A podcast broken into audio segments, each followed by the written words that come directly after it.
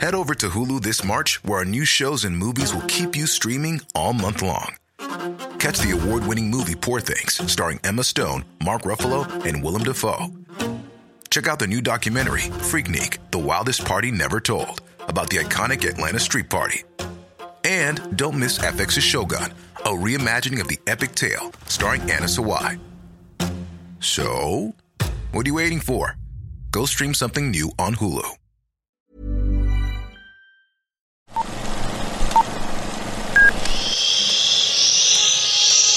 Apaga el celular y guarda silencio durante la función.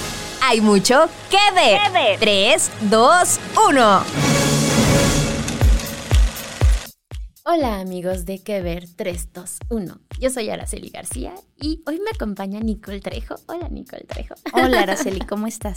Muy bien, gracias. Gracias por estar en esta noche. Hoy estamos grabando más o menos de noche, amigos. No sé ustedes en qué horario nos están escuchando. Porque pues hoy queremos platicar sobre estas grandes películas que que llegan, que llegaron más bien este verano. Y eh, va a ser como un poco un podcast, no sé si agridulce o como contrastante más bien, ¿no? Porque vamos a platicar sobre estos grandes títulos, pero también sobre una situación que está viviendo Hollywood que es histórica. Entonces, bueno, yo digo que empecemos con una película que Nicole y yo vimos juntas, que, a ver, les tarareamos la canción, a ver si ustedes saben cuál es. Va, tun, tun, tun, tun, tun. Tun, tun, tun, tun. que es Misión Imposible. Es la séptima entrega de Misión Imposible. Claro, hablando de favoritas, justamente, Misión Imposible ya es una franquicia que está bien consolidada. Y como bien decías, en un momento en el que estamos en una dualidad, porque por un lado una huelga en Hollywood y por otro lado un fin de semana, más bien un par de semanas de estrenos muy, muy esperados e impactantes. Misión Imposible está entre esas. Y pues ya, o sea, Tom Cruise es un es uno de los favoritos de, lo, de los cinéfilos. Y es el salvador del cine, así lo nombraron ahora después de la pandemia con Top Gun Maverick. Sí, definitivamente, porque Top Gun vino a restablecer lo, eh, la riqueza y la felicidad dentro del cine después de la pandemia. Pero se consolida, consolida ese éxito con Misión Imposible, que además yo considero que es una de las más imposibles, incluso para Tom Cruise. De las misiones más imposibles. Exacto, de llevar a cabo. Eh, ¿Tú qué, qué, qué, opinas? ¿Te gustó? ¿No te gustó? Pues justo, eh, no les hemos dicho el título bien, pero es Misión Imposible, Sentencia Mortal, parte 1, porque así es amigos, así como sucedió con eh, esta última película de Spider-Man que al final no terminó, sino que te dijeron continuará, así mismo va a pasar con esta película. Digo, no es un spoiler porque ya tiene una semana que se estrenó y justo está en el título esto de parte 1. Pues, ay, ¿por dónde empezar? Yo no quiero ser la que empiece con la polémica. bueno, primero comentar que, a esta película le ha ido muy bien, eh, al menos en su primera semana de estreno, las críticas en sitios como Rotten Tomatoes estaban, estaban como en 95% de, de aprobación de la crítica y de la audiencia, o sea, le ha ido muy bien, ha tenido muy buena respuesta, a la gente le, le estaba gustando y tristemente ahí va mi, mi, polémica porque a mí no me encantó esta película. No, suenan corazones rotos. pues primero platiquemos un poco de si ustedes nunca han visto una misión imposible, pues básicamente eh, pues eh, Tom Cruise interpreta a este agente Ethan Hunt, que forma parte de, este grupo como muy secreto del FMI, que es la fuerza, de misiones fuerza de misiones, exacto, que, que precisamente en todas las sagas vemos como de formas muy peculiares, Tom, bueno, Ethan recibe una misión y, y, le dicen, tienes que hacer esto para salvar al mundo aceptas la misión y entonces Citan dice, sí la acepto. Y luego este mensaje se autodestruirá en 3, 2, 1. Este ya como que es un, clásico desde el 96 que empezó esta franquicia. Bueno, esta franquicia en el cine porque también en realidad Misión Imposible viene de una serie de los años 60. Pero bueno, básicamente esa es como la premisa. Entonces, en esta película también le llega a, a, a Tom Cruise una misión imposible de cumplir, que un poco como que es tocan temas más actuales, ¿no? Como esta parte de la inteligencia artificial, ¿no? De, de cómo una IA puede amenazar la, la, existencia del ser humano. Claro. Obviamente hay grandes escenas de acción, los stunts a los que ya nos tiene muy acostumbrados el señor Tom Cruise. Uno de ellos, que creo que es como el más difícil de su carrera, ¿no? Que es eh, esta escena en, en la que él va en una moto y se avienta de una una montaña. Sí, es el monte en Noruega. Exacto, que, que, justo, de hecho ya como que hace unos meses ya estaba todo el hype por esta película y Paramount Pictures compartió en, en sus redes un, un video, ¿no? De, de, todo lo que implicó hacer esa escena de el riesgo que había, porque justo, sin contarles a lo mejor tanto, digo, ya tienen unos días que se estrenó, amigos, sí. pero, pero justo el personaje de Tom Cruise tiene que llegar a un tren y entonces para llegar a ese tren tiene que saltar por esta montaña y justo queremos saber si sí lo logran, ¿no? Claro. y precisamente en este video, les digo, vemos cómo fue como toda la preparación, hacer como pruebas, ¿no? Ver, ver igual que el clima estuviera más o menos perfecto, ¿no? Porque también que, que, quieren que la toma se vea, se vea bien, ¿no? Que los, eh, las cámaras con drones uh -huh. eh, igual estén en buena posición porque pues si ya se va a arriesgar el señor Tom Cruise, pues que sí, que sí lo graben, ¿no? y, y se me hizo bien curioso que como que es así todo este suspenso de, oh no, Tom Cruise va a hacer este gran, esta gran escena de acción y ya luego, ya que lo logra una vez, es así de, ah, sí, lo hizo otras 12 veces, ¿no? Claro. Así de otra toma, otra toma, hasta que quede perfecta. Eh, sí, me parece que tardaron seis semanas en reproducir esta escena, en hacerla, en lograrla.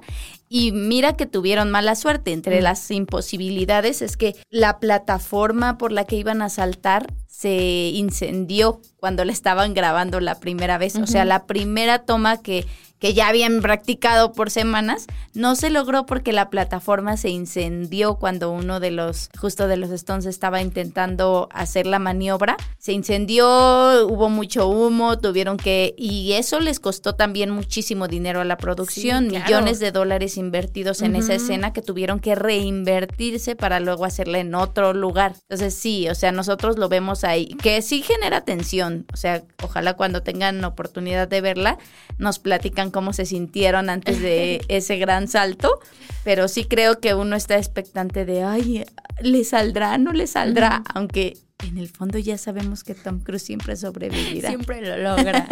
Ajá. Y esa y otras escenas, como bien decías, la del tren. Hay muchas escenas que creo que son importantes y riesgosas durante esta uh -huh. este, séptima película.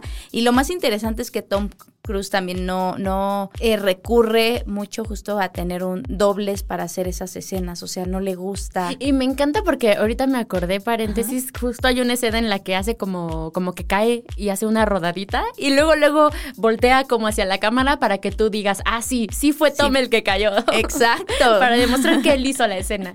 sí, o sea, él es un ferviente creedor de que tenemos que estar seguros de que él hace su trabajo, uh -huh. todo su trabajo, por más riesgoso que sea. Es muy Jackie Chan esa, esa Ajá. idea. Exacto. sí, pero al final sí enriquece a la trama, que como bien decías, está padre también esta vez. A mí sí me gustó. Mm. Aquí también... nos vamos a pelear entonces, de ahí vienen los spoilers, amigos. sí me gustó porque también creo que, que, es actual, o sea, a pesar de que es una franquicia que tiene tantas décadas, están pensando en impresionarnos un poquito, uh -huh. creo como que les aplaudo ese esfuerzo porque es como una misión digital, como bien decías, uh -huh. o sea, es que es algo que controla de manera digital. Entonces, Imagínense que toda tratas... la información que tenemos en el celular alguien la pueda Exacto.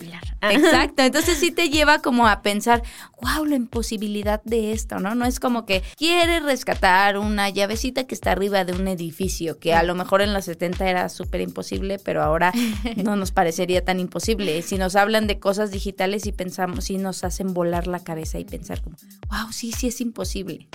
sí, que fíjate que la, cuando empezó la película, la primera escena que está como en un submarino, uh -huh. eh, fue imposible no pensar en lo que acaba de suceder hace unas sem semanas, ¿no? Sí. Con, con, el titán. Eh, sí, fue imposible no pensar en eso, pero esa escena me gustó porque justo es, es la que abre la película y creo que sí te mantiene así como en el asiento, muy atento a la pantalla, ¿no? De qué, qué está sucediendo, qué les va a pasar. Creo que funciona muy bien esa escena. Eh, de inicio me atrapó la película. Eh, y, justo hay como grandes escenas de acción, ¿no? Como esta de la moto. Hay una parte en el tren cuando, spoilers, cuando explota un puente y, empiezan a caer los vagones. Que yo, yo pensaba que, o sea, filmar eso ha de haber estado muy divertido. porque yo inmediatamente pensé en mi referencia de TV Nacional. No sé si tú alguna vez viste Me Caigo de Risa. Sí, claro. Pero ahí tenían un sketch o tienen un sketch en el que es como una un, escenario inclinado, ¿no? Y justo es muy chistoso porque pues los actores intentan como hacer cosas, pero pues se van de lado, ¿no? Y se caen. Y, yo como que pensé en eso, me acordé de eso y se me hizo muy divertido, ¿no? Así, ¿cómo habrán hecho esa escena en, la que van cayendo los vagones y ellos tratan de agarrarse de cosas, pero, pero se rompen y, y bueno, ya se salvaron de que se, se salvaron de un vagón, pero el siguiente también se está cayendo, ¿no? Y así van como que escalando. Ese tipo de escenas eh, me parecieron muy buenas, pero a mí lo que me pasó es que como ya la película como un todo, eh, no me encantó. Por ejemplo, creo que también a lo mejor tengo mucho como muy fresco John Wick, que también es una de las eh, películas de acción, de las mejores películas de acción yo creo que de los últimos años. Y, y lo que me pasó es que como que en John Wick, ya lo habíamos platicado, ¿no? Que todo es muy exagerado, pero se la compras. Y no sé por qué en esta última misión imposible pasaban cosas muy imposibles, muy exageradas. Y había, y hubo algo que para mí, como que yo no les terminé de comprar la idea. Ok. Em, y creo que tuvo que ver, no sé, la película dura casi tres horas, dos horas, dos horas cuarenta y tantos. A lo mejor si le hubieran cortado ahí algunos minutitos, no sé. Tal vez tuvo que ver con eso, con que de pronto había muchos diálogos. Hay, hay una escena larguísima donde hay este como ejecutivos platicando. Tal vez eso fue como cositas que se fueron sumando. No es que la odiara, porque no, no la odiaba. O sea, les digo, tiene escenas buenísimas de acción con Don Tomás Cruz, pero tampoco la disfruté tanto. Sí. Sí, como que ese tipo de escenitas hicieron que como que fuera perdiendo un poco el interés en esos momentos, no porque fuera así de ah, mucho texto, ¿no? sino porque no sé si tú lo sentiste, pero de pronto veíamos una escena de gente explicando cosas y más adelante veíamos otra escena de gente explicando las mismas cosas, ¿no? Como que así de ya, ya me explicaron que ya entendí. este es el conflicto, ajá. Y luego otro me viene a explicar lo mismo. Y, y de pronto eran tantas explicaciones que como que me perdieron. O sea, tal vez yo hubiera preferido que en una escena, en lugar de explicar, viéramos las cosas, ¿no? Ok, a ver, no me digas que este contexto, ¿no? Sino muéstramelo contadito con imágenes. Tal vez me hubiera atrapado más en ese sentido. Ah. Claro. Aunque tiene un gran acierto, que es que no necesitas, por ejemplo, tener un contexto de, la franquicia, de las otras misiones para poder verla.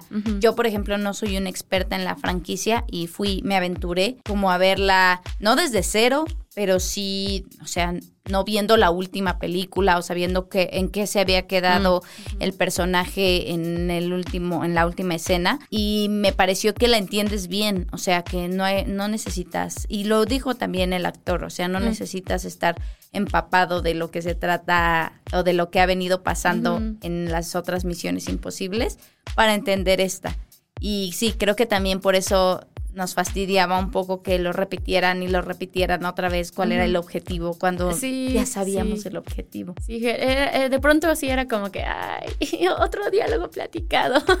o sea, no, es que no me gusten ese tipo de películas, pero no sé, de pronto hacía que no fluyera tanto. Y por ejemplo, para mí, esa escena de la moto, que es yo creo que la que más esperábamos en la sala, de hecho, a mí me tocó ver que un compañero que estaba sentado enfrente justo cuando yo iba a hacer esa escena, sacó el celular así como para grabarla. sí, yo, yo, no les dije. Ah. Y como que todos en la, en la sala esperábamos que llegara esa escena. Y es una gran escena. Pues sí, obviamente sí me impactó más sabiendo que, que sí sucedió, ¿no? O sea, que no es nada digital, ¿no? Que no está él colgado con una pared este, verde. verde. Ajá. Em, pero siento que por la forma en que, en que transcurre toda esa escena, porque digamos, mientras vas viendo a Tom Cruise en su moto, así, tratando de llegar ahí al risco para aventarse. También te van alternando escenas de, de lo que está sucediendo en el tren. Ajá.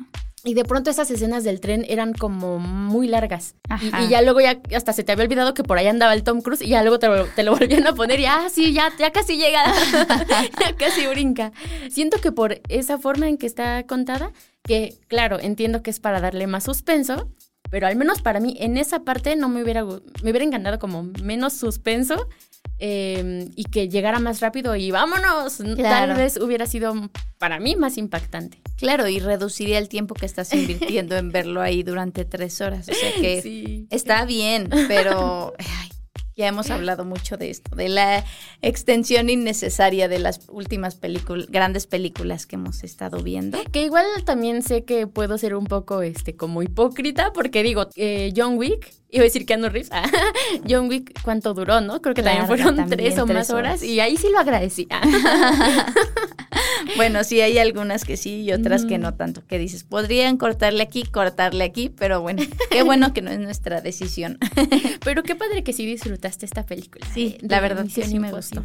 Sí, sí. ya estaremos ahí pendientes de, la próxima, que seguramente se va a retrasar por el tema que ya abordaremos más eh, adelante a profundidad, que es el tema de la huelga, de que se sumó a la huelga de los guionistas, la huelga de los actores. Pero digo, si ustedes ya la vieron, ahí cuéntenos qué les pareció. Y si no la han visto, como dice Nicole, no es necesario ver las anteriores Misiones Imposibles, no es necesario ver la serie de los 60, sí le van a entender. Creo que sí hay un par de guiños a películas anteriores que, que me imagino que si eres fan, y me pasó en la sala que, gente reaccionaba a cosas que yo así de, no sé quién es esa persona. Sí.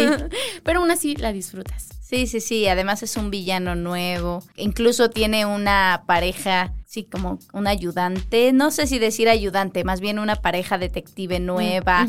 Creo que sí, que puedes verla sin necesidad de, de ser un experto. O sea, llevar a tu mamá o llevar a tu hermano o a quien tú quieras eh, y elegir esa película sin decir, ay, ¿has visto todas las de Misión Imposible? No es necesario. no es necesario. Sí, disfrútenla así. Y justo ahorita que mencionabas a, la nueva detective, a la nueva chica Misión Imposible, me da la impresión de que por ahí pueden querer continuar algo con ella, ¿no? No sé si sentiste eso. Sí, incluso hasta sentir romance. No. Ay, sí, yo sufrí con eso, la verdad, porque tengo un conflicto con esta tendencia de Hollywood por poner actores súper mayores con actrices súper jóvenes. Sí. Em, y, justo hasta lo googleé así de cuántos años tienen estos compañeros. Porque sí, Tom Cruise tiene creo que 61. Ya está en los 60 y esta muchacha tiene 40 y algo. Ajá. sí fue como de amigo, o sea, sí ya son adultos, pero sí, perdón, es como un poco este esta crítica que igual luego he visto en redes sociales, ¿no? De, de cómo los actores sí pueden envejecer, ¿no? Pero, bueno, en general los hombres, ¿no? Pero las mujeres no. Las mujeres no. Claro, sí. Y como que no corresponde tanto, o sea, no, no nos logran hacer tontos con la idea de una pareja que es evidentemente mayor, ¿no? O que tiene una diferencia de edades tan importante. Sí, creo que eso también. Y también creo que por eso no se arriesgaron tanto en hacerlo evidente. o sea, no hay un romance este como oficial entre los, los dos detectives, pero sí me parece, y además muy pronto, o sea, bueno, ya la verán. Sí, ya la verán. ya se nos iba a ir un gran spoiler. y precisamente este fue el estreno como fuerte, ¿no? De la semana pasada. Y este fin de semana ya finalmente tenemos salas de cine. Eh, eh, es el fin de semana del Barbenheimer. Porque ya por un lado llegó Barbie, la película de Greta Gerwig sobre esta gran muñeca. Sí. y por otro, no sé si se pronuncia Oppenheimer o Oppenheimer. Tal vez es Heimer, ¿no? Bueno. Yo siempre digo Oppenheimer. Ah, Oppenheimer, justo. y que precisamente el elenco de Barbie estuvo hace unos días aquí en México. Sí, como te decía, los sobrevivientes de esta, de las consecuencias de la huelga, porque ahora, por ejemplo, no vamos a ver creo que en un tiempo, no sabemos indeterminado, no vamos a ver promociones de grandes películas que a lo mejor ya están hechas, pero no se han promocionado.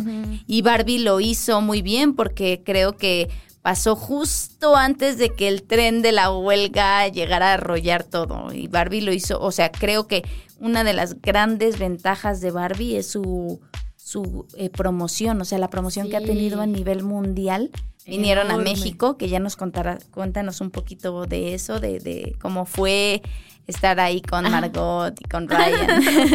sí, que justo en esos días en los que ellos iban a, llegar a México, también estaba como esa incertidumbre, porque se esperaba que desde esos días el sindicato de actores de, de Hollywood anunciara, ¿no? Si se iba a ir a huelga o no.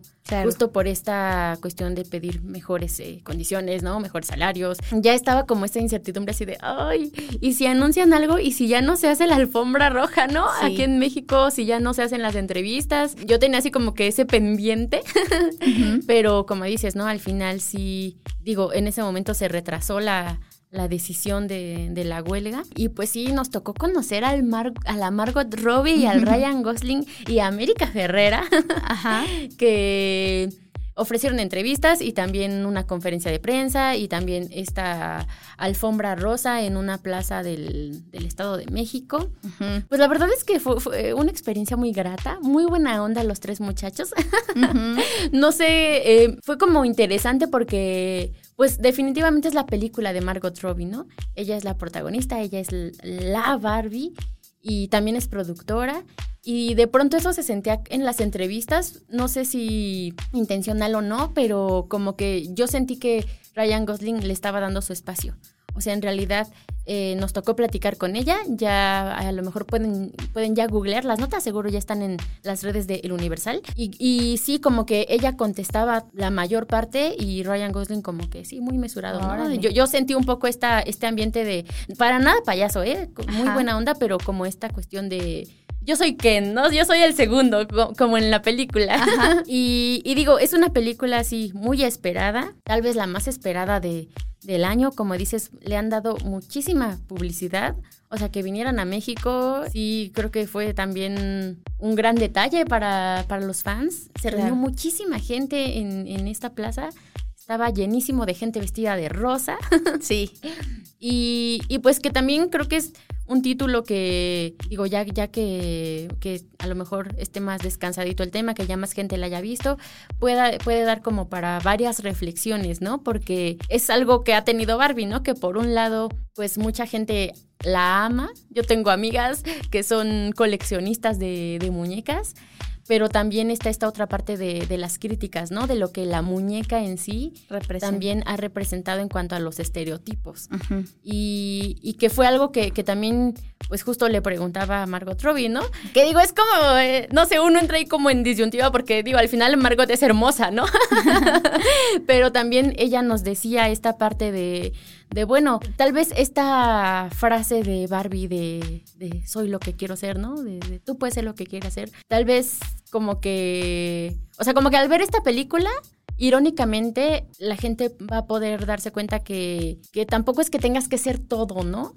Que, que si no haces esto y esto y esto otro, si no cumples con todo esto y eres perfecta, ya, ya fracasaste, ¿no? O sea, que simplemente con que seas tú, está, está cool, está bien. Eh. Sí, que creo que ese es el mensaje principal de, de, la peli, ¿no? Que sin, o sea, no estamos haciendo spoilers, pues sí, o sea, Barbie tiene que salir de su mundo porque justo la juzgan por no ser lo suficientemente perfecta. Entonces creo que eso es importante hablarlo también porque era una película que estábamos, que esperamos toda la vida sin darnos cuenta.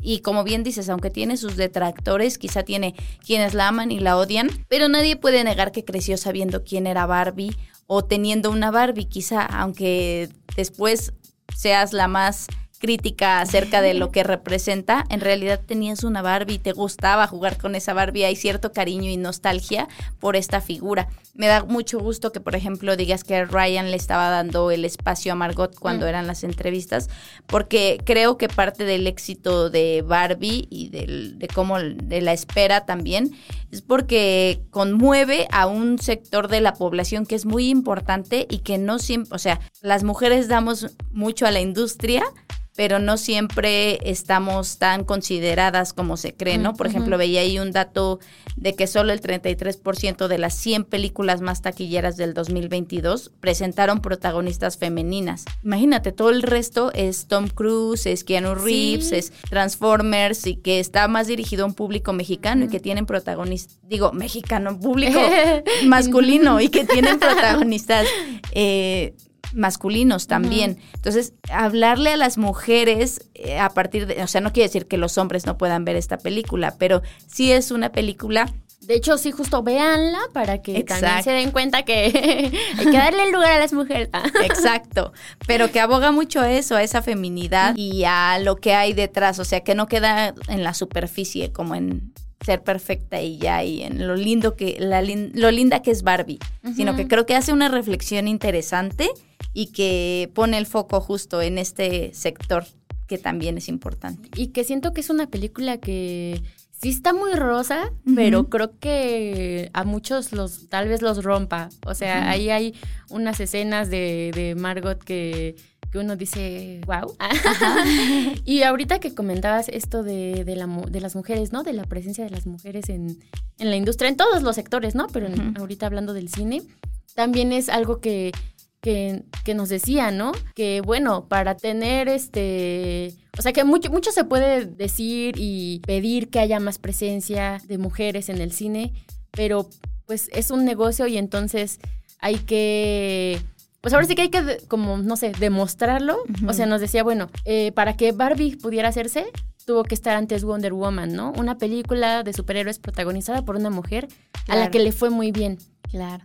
Entonces, como un poco Margot esperando, bueno, pues ojalá que a Barbie le vaya muy bien para que pues la industria vea que claro que puede haber una película que sea un éxito, que, que no tenga que ser misión imposible, ¿no? O sea, porque justo hay como, hay muchísimas películas de, de agentes secretos, pero pues todos son como hombres, ¿no? El principal siempre es un hombre.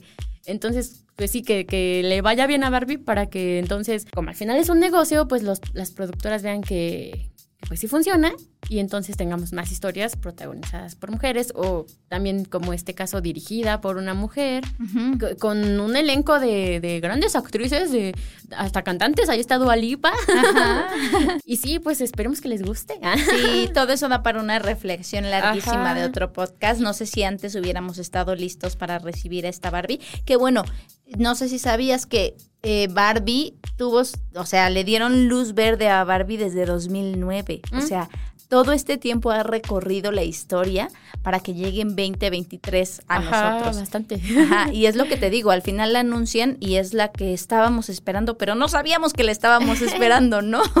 Creo que es buen momento para que, o sea, en el contexto social, para que llegue una historia así y para ver a Barbie no solamente como una muñeca perfecta, ¿no?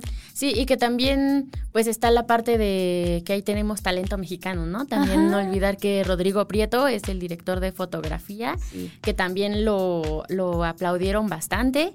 Eh, Margot Robbie y Ryan Gosling aplaudieron bastante su trabajo. También dijeron por ahí que, que fue difícil, ¿no? O sea, que para él retratar como que este mundo rosa perfecto también tuvo su complejidad. Pero decía Margot que como que forma parte de esta ola como de genios, ¿no? De genios que están en México, ¿no? Que vienen de México.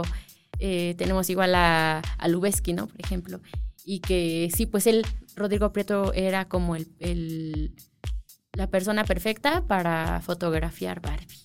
Claro, porque además creo que, o sea, Rodrigo Prieto es uno de los talentos mexicanos que más aplaudimos, aunque él no, quizá no está tan acostumbrado justo a hacer eh, películas que quizá tuvieran esta, no sé, no me quiero meter mucho en los temas de fotografía, que seguramente ignoro, pero creo que, o sea, por ejemplo, él ahora está después de Barbie se vino a hacer Pedro Páramo, que es mm. una cosa totalmente distinta. O sea, yo creo que para él significó un reto importante, pero al final creo que parte de lo que también nos llama tanto la atención de Barbie es lograr esa fotografía que no, no es tan cálida, pero tampoco es fría, que como bien dices, es rosa, pero no tan rosa, creo que lo hicieron muy bien, o sea que el desempeño al final se nota en la fotografía también y se nota la maestría de Rodrigo ahí.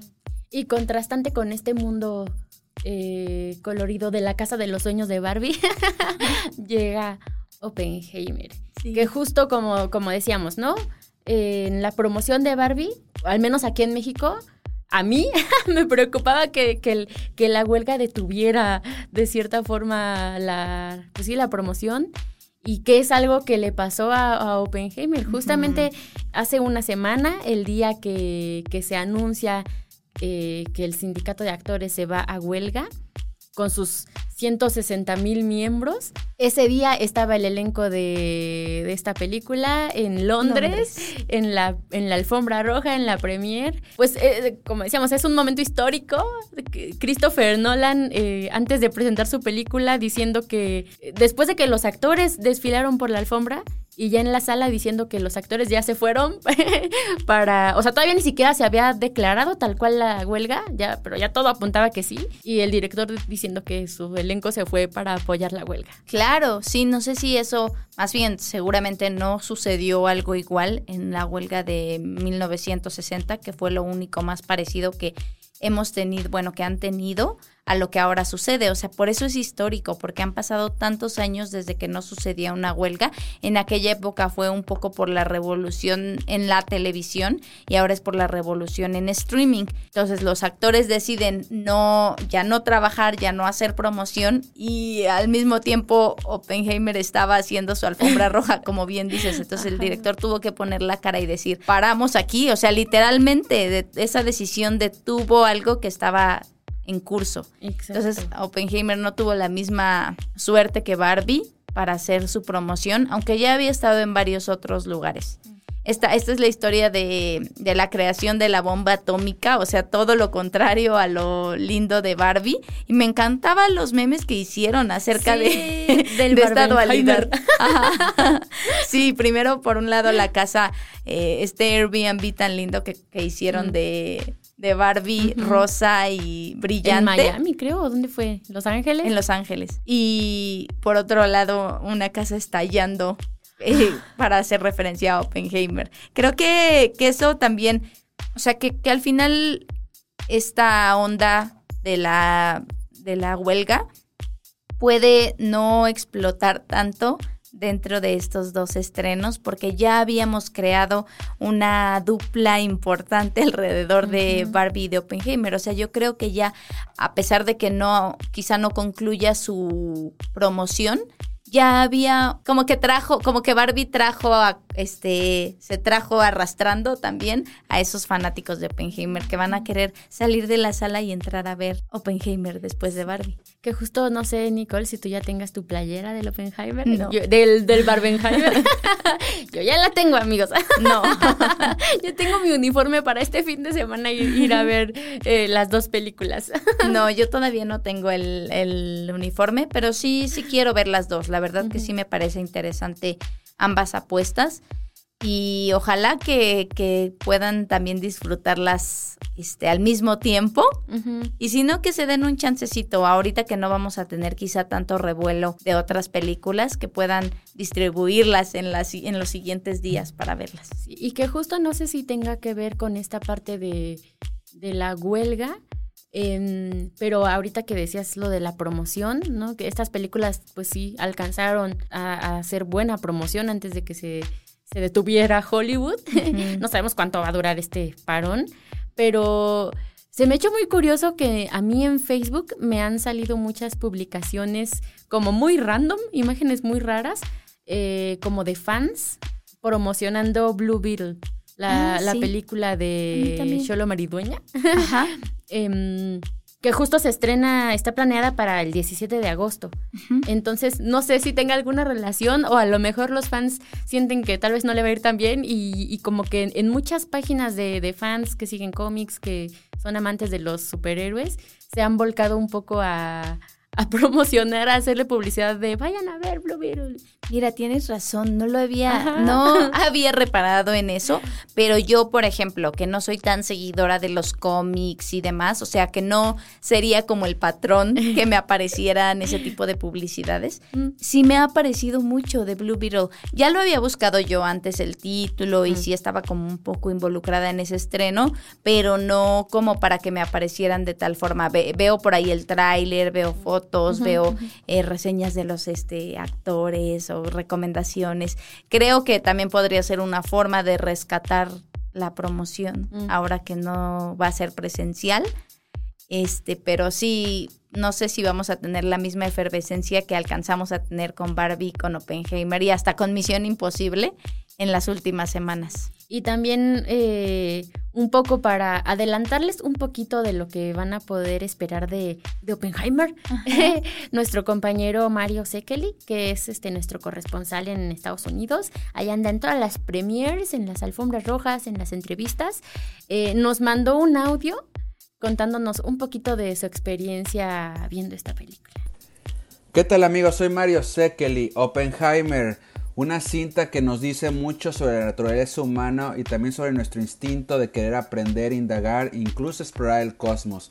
Muy con el sello de Christopher Nolan, que lo hemos visto en, en otras cintas también poner el tema moral y ético del hombre ante la tecnología y también del tema de la oscuridad que a veces abraza a los seres humanos cuando optan por el egoísmo o por el querer controlarlo todo en pos de un poder que no los va a llevar nada más sino que a la locura o a la autodestrucción.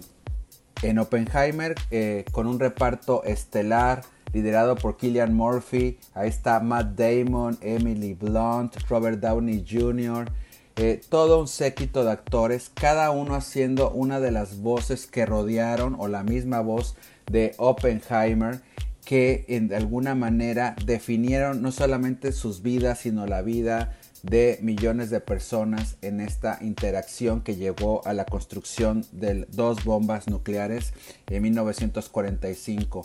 Pero la película, lejos de ser histórica, nos habla inmediatamente eh, a la situación que tenemos ahora con las tecnologías emergentes que aún no sabemos cuál será nuestro destino al utilizarlas, entre ellas obviamente la inteligencia artificial que aunque no tiene un poder radioactivo per se, sí nos dicta una humanidad que también puede dividirse si no sabe usarla o a un grupo muy selecto en nuestra sociedad que pueda controlarla. En sí es una película de advertencia, es una película que nos sacude, es una película que utiliza todos los elementos cinematográficos en el arsenal que tiene Nolan para hacernos sentir desde la emoción de construir algo antes nunca visto en la, en la humanidad, como también el poder de destrucción.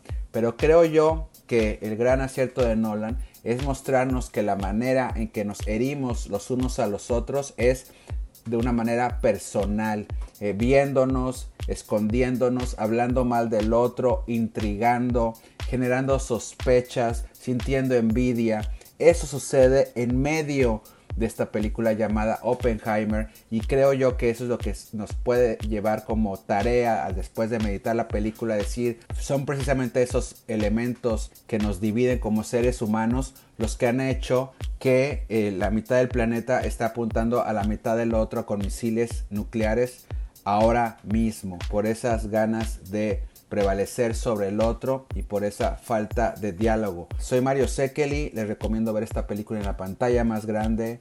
La imagen y el sonido, la música son impresionantes. Oppenheimer, una película obligada a ver no solamente este año, sino que va del siglo. Gracias. ¿Qué tal? Yo pienso como que sí es un título que hay que, hay que darle la oportunidad. Pero bueno, lo que dice Mario también es muy interesante y hay que tomarlo en cuenta si quieren ir a verla. Sí, tal vez no sea para todos como Barbie. Tal vez Barbie tampoco sea para todos, ¿eh? No sabemos. claro, sí, como bien decías, o sea, para todo hay un nicho y quizá ahora a ti no te gustó Misión Imposible, pero sí te gusta John Wick y a mí quizá me gustó Misión Imposible y no me gustó Oppenheimer o sí me gusta o no me gusta Barbie como le gustó a los demás y está padre, de eso se trata, de que podamos hacer conversación a partir de lo que sí, sí y no nos gustó. Exacto. Y pues ya tenemos que ir cerrando. Ya estuvo muy buena esta plática, Nicole. sí. y pues digo, como platicábamos al principio, ¿no? Es como un fin de semana como contrastante. Eh, bueno, este mes más bien contrastante, grandes estrenos, pero la incertidumbre de saber hacia dónde va la industria, ¿no? Hacia dónde va Hollywood con esta huelga que pues es histórica. Estamos viviendo un momento histórico.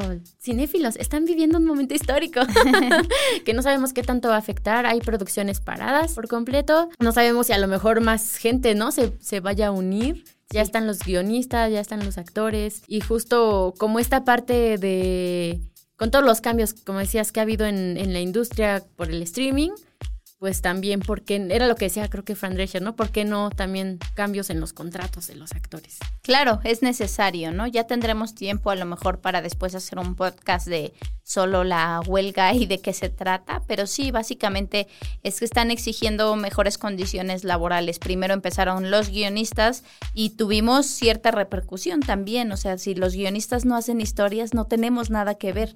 Sí, que justo luego no les dan el crédito que merecen, ¿no? Nos enfocamos en el protagonista, pero ¿quién escribió la historia? Claro, quién es el director y quién es el protagonista y ya. Y detrás hay una mente que es importantísima. Lo mismo ahora pues con los actores que, claro, no están de acuerdo. O sea, nosotros solo estamos contentos con que nos reproduzcan todas las series y películas que podamos a través de las plataformas, pero eso no lo están recibiendo de manera equitativa. Esa, esa esa ganancia económica no la reciben de manera equitativa, ni los guionistas, ni los actores, ni otras personas que pues ya veremos después si se unen o no. Y más bien que ojalá haya un cambio pronto. Sí, así de tu película es la número uno en esta plataforma. Ah, pero yo no recibí mayor pago, ¿no? Ah, exacto. Sí, a mí me pagaron un millón de dólares por este trabajo, aunque mi película genere a lo mejor 124 millones. Eso pasa en el cine y pues, por supuesto pasa en el streaming, aunque no lo sabemos, no lo percibimos tanto. Exacto. Pues ya estaremos pendientes de cómo avanza este tema y justo vamos a dedicarle más adelante un episodio. Sí, ojalá. pues bueno, amigos, ya si, si llegaron hasta este punto, muchas gracias. Gracias. y cuéntenos ahí en la cajita de comentarios cuál película de estas que mencionamos ya vieron y qué, les pareció, cuál les gustó más. ¿De qué team son?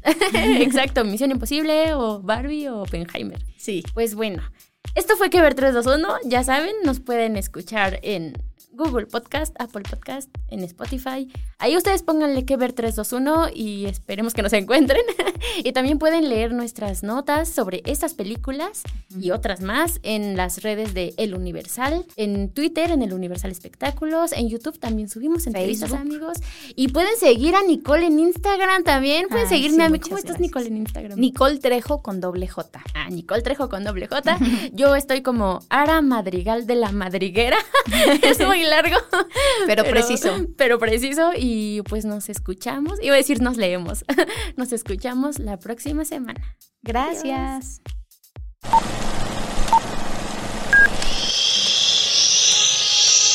Apaga el celular y guarda silencio durante la función. Hay mucho que ver. 3, 2, 1.